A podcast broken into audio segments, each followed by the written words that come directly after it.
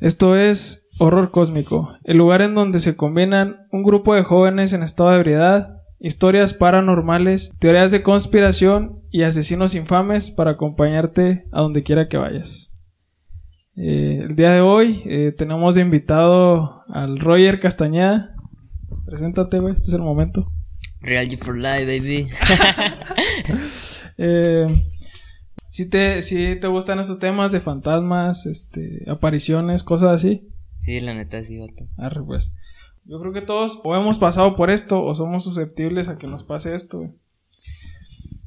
Desde las primeras civilizaciones, el potencial de la mente humana siempre ha sido tema de reflexión. En una época en donde existía la necesidad de explicar fenómenos como la lluvia o el fuego, los chamanes o magos ayudaron a sobreponerse al temor de la naturaleza con la magia. Es decir, antes, como no había tecnología ni todo ese pedo, las cosas que pasaban y que no había explicación las explicaban con magia. O sea, ¿no? Fue un dios o fue un demonio, un espíritu, cosas así, ¿no? Y eso pues nos ayudó a que, como a, a sobrellevar eso y a poder dominarlo de alguna manera, ¿no?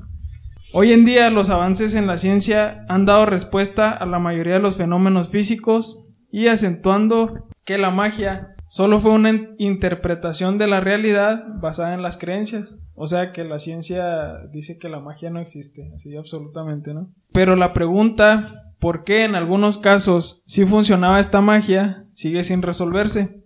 Esto es el misterioso caso de los tulpas en horror cósmico.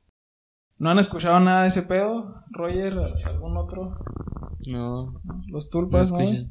No, entonces ya, ya. De hecho, esta es la segunda vez que, que conversamos de este tema porque todos tienen que saber de esto.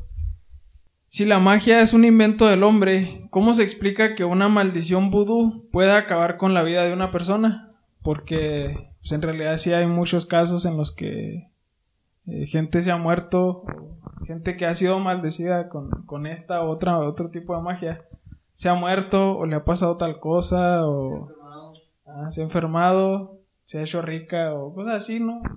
De cosas. Los amarres, güey, sí funcionan, de hecho.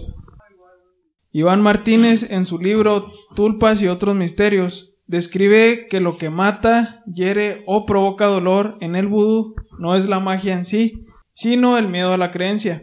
Esta es la verdadera naturaleza de la magia, el poder que ejerce una idea combinada con un fuerte sentimiento.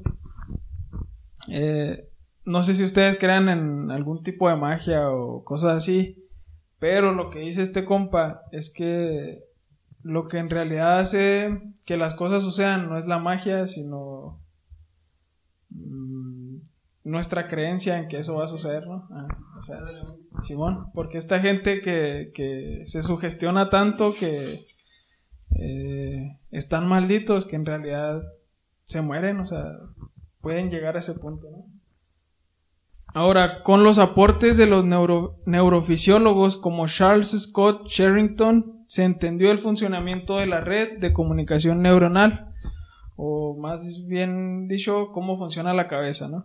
La cual se lleva a cabo mediante señales eléctricas, producto del desplazamiento de los iones de sodio y potasio. Esos que se toman en los, eh, en los sueros cuando andan bien crudotes, son los que se mueven en su cabeza y ayudan a que puedan hablar, pensar, imaginar, este, todo eso, ¿no?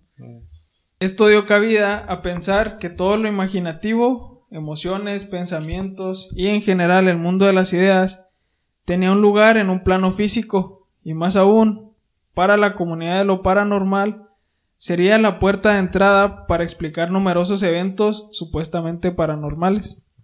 Entonces, esto quiere decir que si imaginamos, por ejemplo, eh, no sé, un fantasma, eh, no solo está en, o sea, no solo está en nuestra imaginación, sino que en realidad está en, está físicamente palpable en un, en ese choquecito eléctrico, ¿no? Que se da en nuestra cabeza. Entonces, si eso, si esa idea está en nuestra cabeza, eh, ya existe en el plano físico. Eh, convenientemente, un fenómeno que se amolda a estas suposiciones es el de los tulpas. Dentro del budismo tibetano, la palabra tulpa es usada para referirse a una manifestación o emanación, pero su significado va más allá. Un o una tulpa es una construcción mental que puede tomar forma humanoide, animal o incluso de un objeto. Walter Evans, antropólogo pionero en el estudio del budismo, los llama textualmente entidades espirituales creadas por el pensamiento. Evans explica que para conseguir la creación de un tulpa es necesaria una visualización clara, intensa y sostenida de un objeto o entidad, además de mentes cultivadas en la meditación, características que los yogis y lamas tibetanos poseen y por lo que se cree que son capaces de crear y deshacer tulpas a voluntad. Eh, si están entendiendo más o menos qué es un tulpa.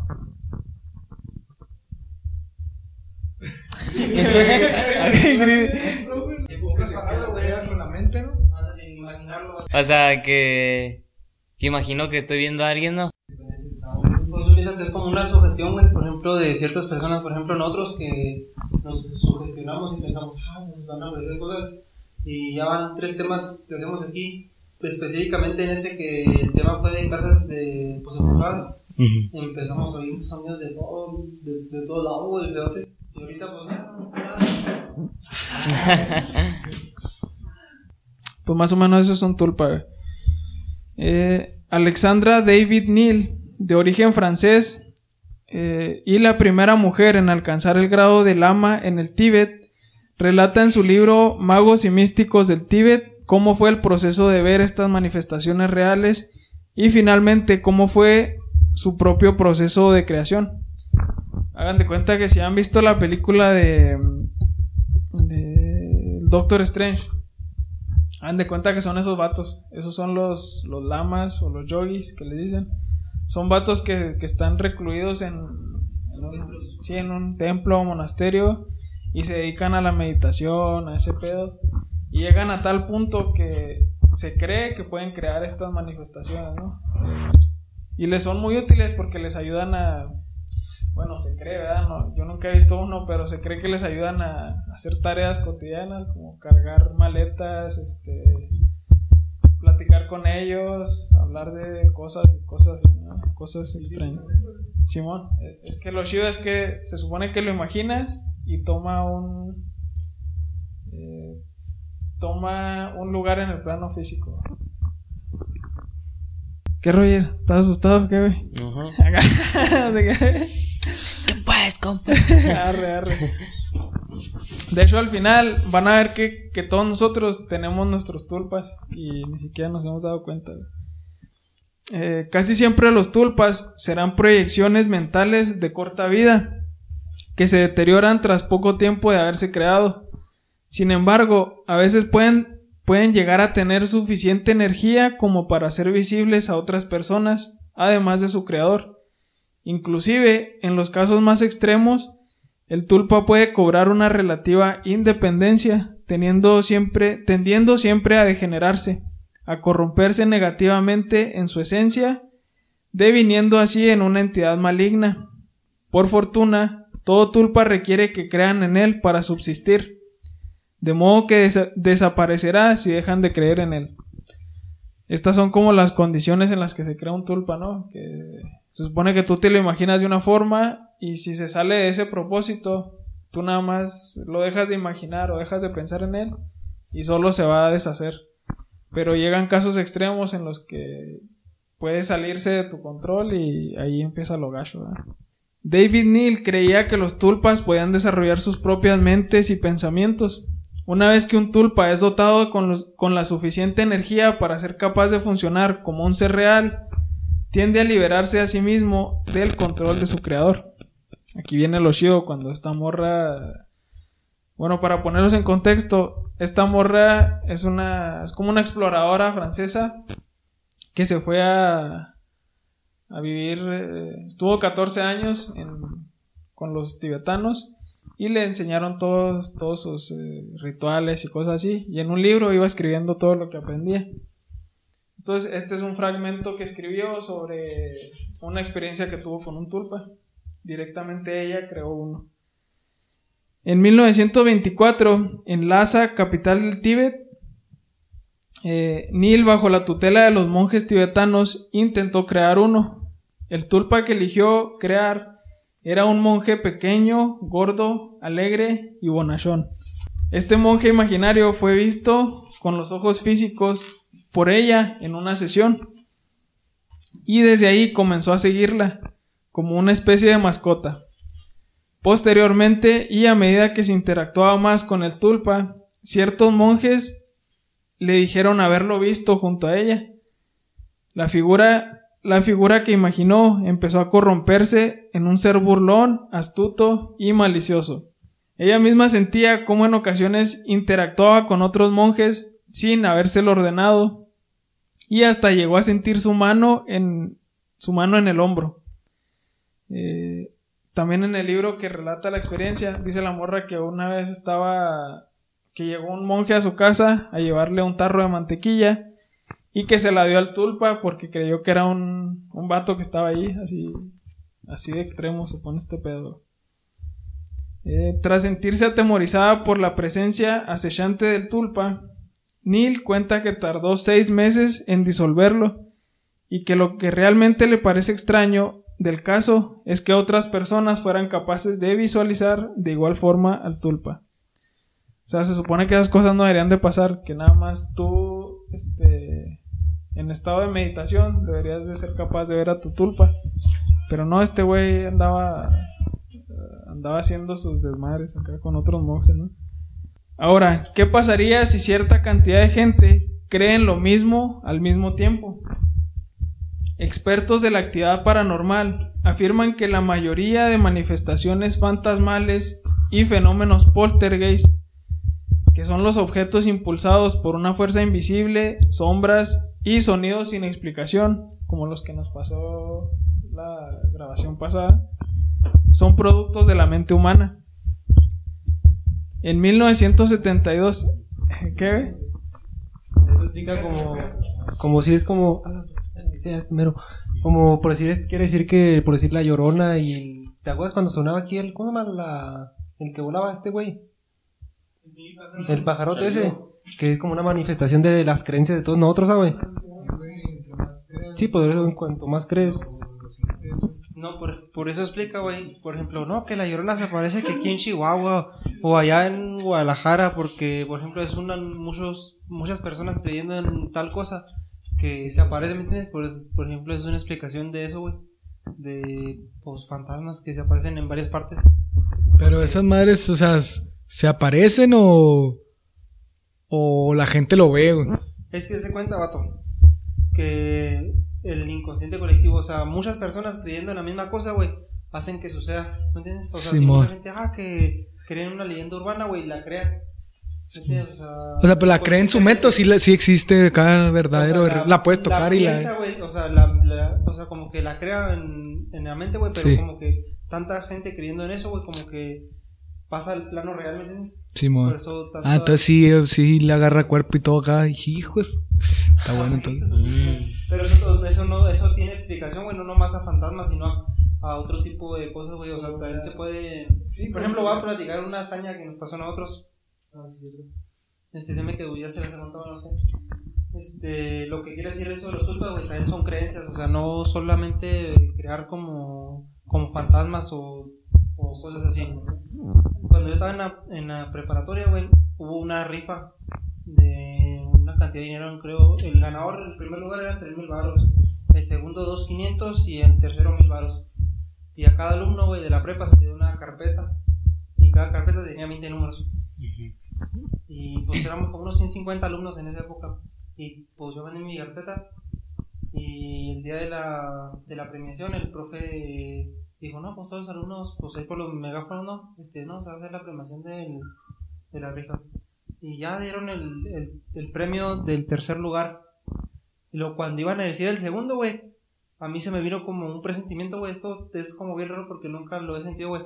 Como que me vino un presentimiento de que yo iba a ganar el premio, güey. O sea, antes de decir el primer lugar, yo sabía que lo iba a ganar, güey. Y dije, ah, cabrón, lo, hasta le dije a güey, ¿sabes qué? Vamos a ganar el premio, güey. Pero sin, sin yo, sin antes haberlo ganado, pues. Y luego dijeron el segundo lugar. Y luego Isaac Cisneros, la carpeta número 6. Pero, o sea, todo eso supe que le iba a ganar sin antes decirlo, güey. Pero como que no tuve una duda, o sea, no dudé yo de que no me lo iba a ganar.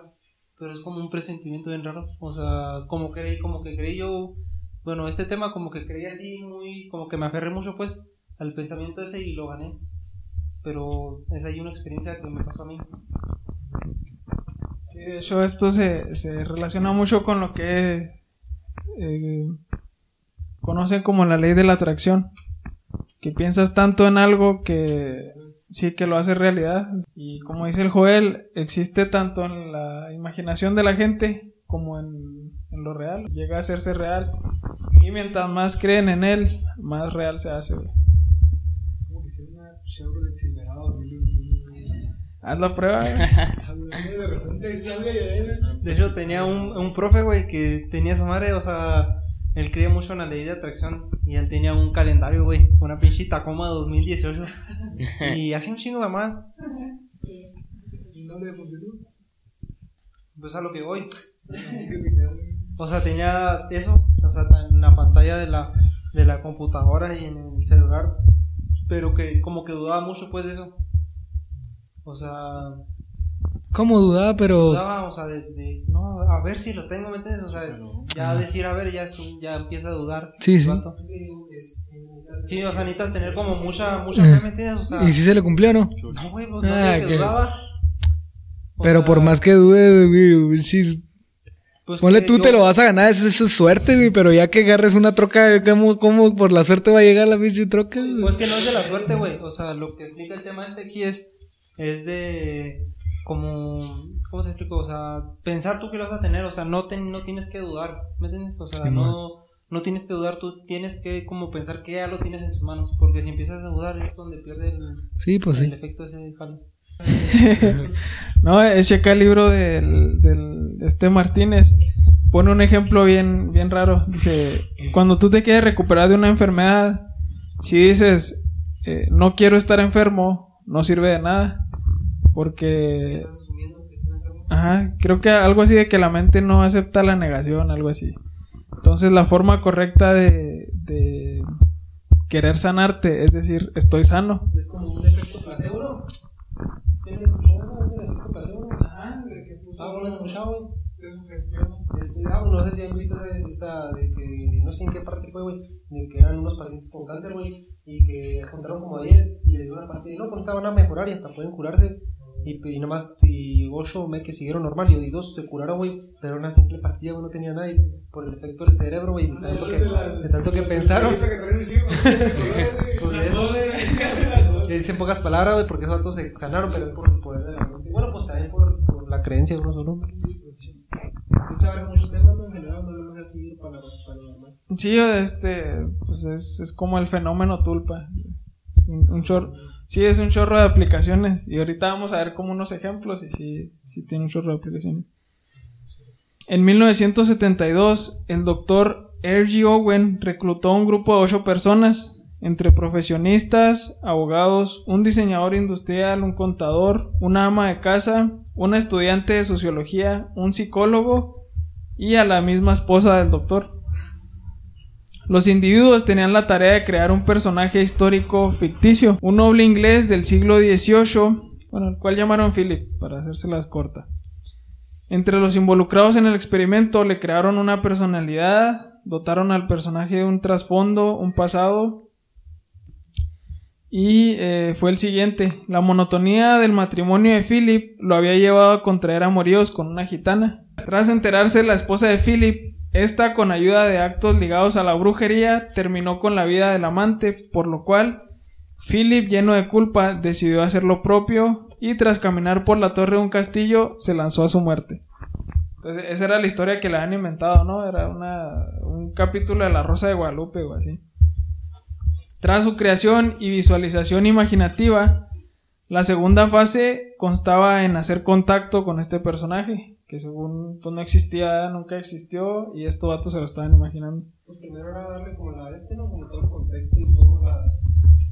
Como este, imaginarlo todavía, ¿no? Simón, era- El grupo comenzó las reuniones informales invocando su espíritu por medio del pensamiento.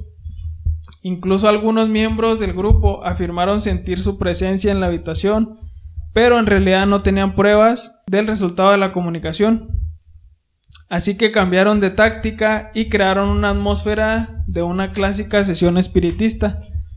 Apagaron las luces, se sentaron alrededor de una mesa. Una noche el grupo recibió la primera comunicación de Philip en forma de golpes sobre la mesa. Y no solo eso, pues Philip podía crear rea- reales poltergeist, eh, puesto que si el grupo le pedía a Philip que apagara las luces, se apagaban de inmediato, o diversas pruebas que demostraban que Philip era un verdadero fantasma creado por las mentes de un colectivo. Ahí este, concluía el experimento, estos vatos dejaron de imaginar a Philip y supuestamente pues, desapareció. Eh, no sé qué tan real sea el experimento, pero está, está chido para intentarlo. Yo no lo intentaría, la O neta. sea, ¿cómo se sentaron en la mesa, güey? Pues se cuenta, güey. Que eran ingenieros, no eran varias personas de diferentes profesiones. Por ejemplo, un ejemplo eran 10 cabrones, así como nosotros. Y, por ejemplo, el que el creador del experimento dijo: No, pues imagínense un vato así, tal vestimenta, de tal nacionalidad. Y varias veces nos juntamos a imaginarlo. Y llega un cierto punto que el vato este, se crea, ¿me entiendes? O sea, pasa al plano físico, pues de los pensamientos pasa al plano físico y, y nosotros lo podemos visualizar. Entonces, si nos juntamos así, pensamos todos en lo mismo, lo, se parece el vato. Pues, por ejemplo, Pero, ¿todos tienen que pensar lo mismo o con que...? no? O sea, pues, por pues eso la cabrón, explicación, güey. O sea, todos, o sea, entre nosotros nos ponemos de acuerdo. Dijo, no, imagínate un vato de 1.80 que de piel blanca, tal vestimenta. Pero por es- más, por más que te den las, las especificaciones, no creo que se pueda imaginar todos al mismo, ¿no? O sí. A menos que te pongan un dibujo, güey, ahí es más fácil imaginarte así. Ah, si decimos la llorona, todos nos imaginamos un, una, Un cierto- cosa más o cierto menos tipo. igual. Pues sí, eso sí. Y Llega el punto que pues, podemos este, Ujú. crearla. Oh, crear ¿Qué opinas? Sí existe, vato. Sí, sí, o sea, es que podemos. Sí, como con, pues, más todo México y todo el Sí, latinoamericano, ¿no? Pensando Por en ejemplo, pues, está en esto, este cierto tipo, no sé si se acuerdan, que en marzo de este año este, habían dicho que no, que Chihuahua va a estar en sequía y la chingada, no sé si se acuerdan. Y pues después de que dijeron que no, que iban, van a bombardear las, las nubes y que llovió.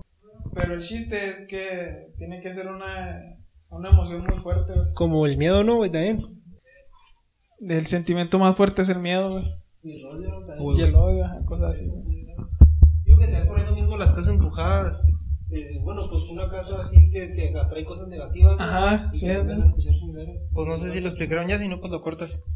Porque yo siento que, por ejemplo, como los pensamientos o los sentimientos más fuertes son el miedo, güey. O sea, por eso digo que los tulpas, güey, como que se corrompen. Sí. Porque ellos saben que el miedo es más poderoso que algo, que una emoción como positiva, ¿me entiendes? Y como que si le da miedo, como que vas a ir pensando, ah, esta chingada, ¿qué o qué? Sí, o sea, buscan sobrevivir a fin de cuentas. Y se vuelven como, pues malvados en pocas palabras y eso lo hace que duren un poco más Como tiempo. platica la Beleza, la, de la- del vato que se aparece en los sueños de todo el mundo, güey. Tengo, tengo tanto miedo de investigarlo tan a fondo que yo lo empiezo a soñar, güey. Entonces, no quiero. Sí, güey, Yo es que... quiero buscar, yo no sueño, o sea, sí sueño, pero no, usualmente cuando sí, no me despierto, yo casi no, ¿sí me entiendes? ¿No te acuerdas? Es que yo he visto así que ya es que salió en Facebook, ya compartían ese güey y luego había vatos que compartían al vato ese que se apare que lo soñaban todos, güey. Y luego así gente que compartía en Facebook, que no, que yo también lo soñé y era gente así de, pues de Elisa, güey, que yo conozco así. Sí, güey, y decía, no mames, que yo también lo, lo soñé. Entonces se me hizo raro porque, pues ya es, ¿dónde fue esa de que... to- en- y había vatos de que dicen que decían que, Ajá, de que mismo lo soñaban, güey. delicias. En general es en todo el mundo, ¿no, güey? Sí, o sea, es que lo deben de ver en todo el mundo. Sí, pues quién sabe. Pero qué pedo con ese vato, o sea, a lo mejor es un, a lo mejor es un vato así ficticio que, que la gente se inventó, güey, o sea, que en realidad no. Pero como todos, güey, lo mismo. la Que se verga. extendiendo. Ah, es que se va extendiendo tanto que, que si un vato lo dibuja y lo lo publica y los otros vatos lo empiezan a ver, se lo empiezan a ¿Te creas imaginar. decir Pues sí, eso sí que lo decir, a lo mejor ya como me dijiste, nos dijiste tú, ya no la pelamos y lo vamos a soñar, güey. ¿Me entiendes? Porque nos Sí. sugestionamos. Ajá, nos sugestionamos. El fenómeno de los tulpas puede trascender y ayudar a explicar otros encuentros extraños como el de la reportera Mary Heyer, quien relata un encuentro con quien parece ser un hombre de negro. Es, es para un poquito el contexto. Había un, un pueblo, el Point Pleasant, donde estaban habiendo un chorro de avistamientos ovni, mucha gente reportaba y se sugestionó tanto la gente que al parecer este ya no solo eh, fenómenos ovni, sino que había gente que decía que los visitaban hombres de negro y les preguntaban cosas. Eh, meses atrás, la reportera seguía una historia en el periódico local sobre avistamientos en Point Pleasant. Una noche de trabajo fue visitada en su oficina por un tipo descrito como un enano de unos 50, con los ojos extrañamente oscuros y profundos y cubiertos con lentes oscuros. Singularmente vestía zapatos con suelas muy gruesas, eh, cabello corto y negro. zapatos negros con suelas muy gruesas. acá. Eh, Yo, no sé. cabello corto, negro y hablaba con voz baja y peculiar. Como si estuviera hablando, se me figura el extraterrestre de ET. No sé si han visto la película. Hablaba así como... Sí, dale. En su entrevista, que le pareció de lo más extraño, puesto que el interrogante hacía preguntas de las cuales parecía ya conocer las respuestas, Mary cuenta un momento clave al atender una llamada. Eh, el personaje tomó un bolígrafo sobre la mesa, lo analizó como si nunca hubiera visto uno, después soltó una carcajada y salió corriendo del edificio. sí, güey, como que agarró el- la pluma y luego se va, güey. Este. Pues eso que dices tú, güey, de que mucha gente vio a los hombres de negro, güey. Me suena parecido a la novela esa de, de George güey, no sé si la han escuchado. La en la primaria, ¿no? Sí, pues al otro lado de la primaria, güey. Es de, de una novela, güey, que se llama La Guerra de los Mundos. Pero cuenta que un 31, pues un día de Halloween, pues, este, pasaron la historia esa por radio, güey. Se cuenta que el vato, el locutor decía, no, que nos están visitando los aliens y, este, los reporteros y ciertas, o sea, como que están diciendo que había avistamientos ovnis en tal ciudad, ¿no? De Estados Unidos.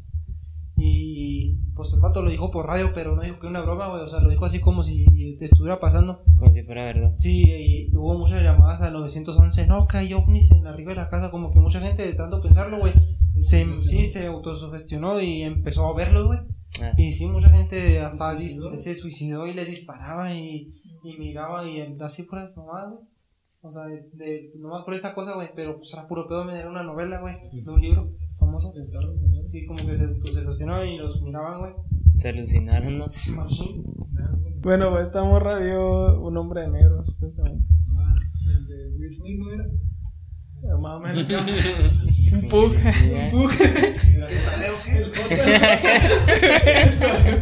Craneando ¿Qué dijiste? por irse.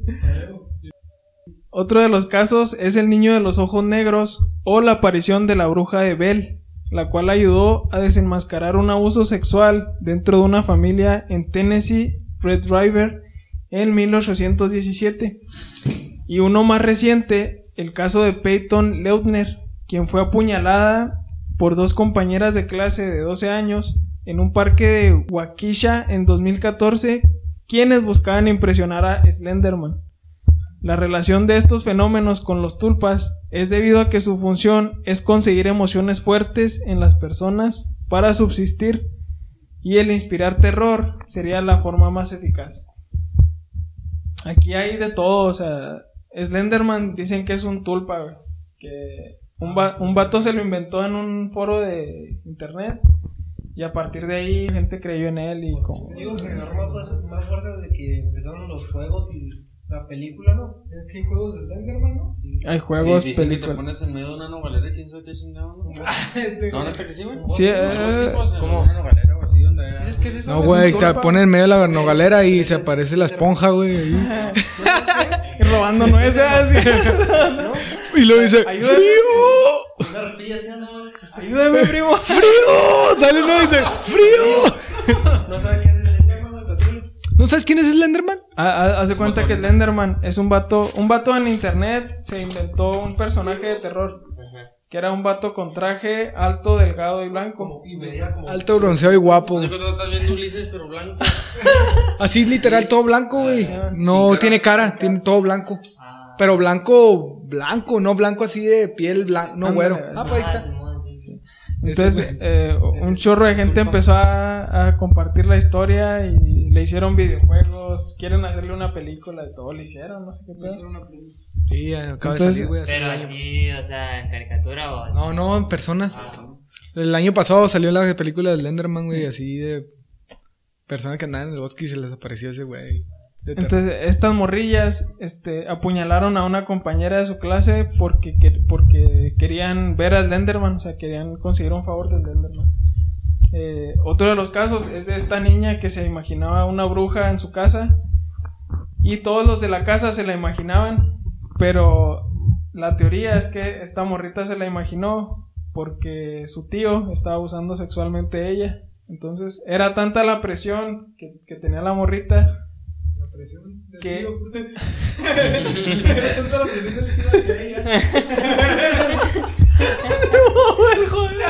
Eh, era tanta la presión que y ella no puede hablar obviamente porque la familia pues, la iba a tachar de loca. Que se inventó una bruja para que ella dijera. Y de hecho sí la bruja las apariciones que hacía escribía en la pared este, fue este o te voy a matar y cosas así. Y cuando se cuando se cambiaron de casa y se, se fueron de esa familia fue que dejaron de ver esa bruja. Entonces creen que ese fue un tulpa que lo creó la morrita para que la sacara de esa situación. Actualmente el doctor Samuel Beiser, catedrático visitante de psiquiatría en la Universidad de McGill, Montreal, realizó un estudio demográfico en pacientes con esquizofrenia, quienes eh, cuentan que crearon tulpas. Este vato está teniendo como un, un tratamiento relativo, o sea, que no sea con pastillas, medicamento así, y los pone a crear tulpas a los pacientes con esquizofrenia. Estos afirman que los tulpas pueden recuperar cualquier recuerdo, curar cualquier trauma, disipar dolores crónicos, potenciar su capacidad de estudio o simplemente hacerles compañía. Para Beissier, la creación de los tulpas evoca más bien a la necesidad de retomar el control mental de las personas con problemas de bipolaridad y disociación de personalidad. Cuenta un, un vato. Mi esquizofrenia se manifestó cuando empecé a tener muchos pensamientos e ideas que entraban en conflicto y no dejaban de gritarme. Al convertir esos pensamientos en tulpas, les puse cara y pude organizarlos de un modo coherente, explica uno de sus pacientes. Esta nueva comunidad de tulpamentes niega rotundamente que sus tulpas tengan la intención de hacerles daño y que su compañía puede presentar una amenaza o salirse de control. No sé si ustedes tengan así como un, un lugar seguro en su cabeza o, o se imaginen así. A lo mejor ustedes tienen así como un personaje ficticio en sus cabezas que es como su superhéroe. Ese es su tulpa, güey. En realidad ustedes han creado tulpas y no lo saben. Acá todos se quedan seriecillos. No pienso nada. ¿Tú qué piensas? No, yo no pienso, güey. Y yo, güey. ¿Como? O sea, si ya. ¿Ahora ya te piensas un cómo- lobito así caminando así despacito? o- Sí, sí, eso. sí, o sea, o ustedes Como- pueden. Viene siendo como tu animal guía, ¿no? Ándale, tu, tu animal guía. tu alebrije, güey. Ándale, también eso- son tulpas. Como tu animal guía, o sea, no una expresión también, que cada persona tiene como un animal, o sea, que lo representa, pues. Puede ser una persona, puede ser una cosa, puede ser un juguete, un animal, un- puede ser cualquier cosa. tulpa. Todos tenemos nuestros tulpas. Un amigo imaginario es un tulpa. Es alguien que te hace compañía, que tú lo creaste, tú lo moldeaste a tu forma y tú lo conoces, ¿no? ¿Tú has tenido amigos imaginarios? Eh, no he tenido amigos imaginarios, pero fíjate que yo antes me gustaba escribir eh, libros, güey. Y me inventé un personaje que yo me lo imaginé así como yo quisiera ser. Y pues también para mí es un tulpa, güey. Los tulpas son muestra de que hay horizontes más amplios que estudiar y que la complejidad de la mente humana aún permanece indescifrable, pese a todos los avances de la ciencia. Y ya para finalizar, güey, pásanos tus... ¿Tienes Facebook, güey? Instagram. Así. Roy Castaneda. 06. Y en Facebook, Rogelio Castañeda Sigala. ¿Tú, Joel? Pues yo soy un vato nomás así. Y en Facebook, Joel Sotelo, síganme. Y Instagram, Joel-Sotelo-44. Búsquenlo. Esto fue el misterioso caso de los tulpas en horror cósmico. Y como siempre, duden de todo lo que vean y manténganse despiertos.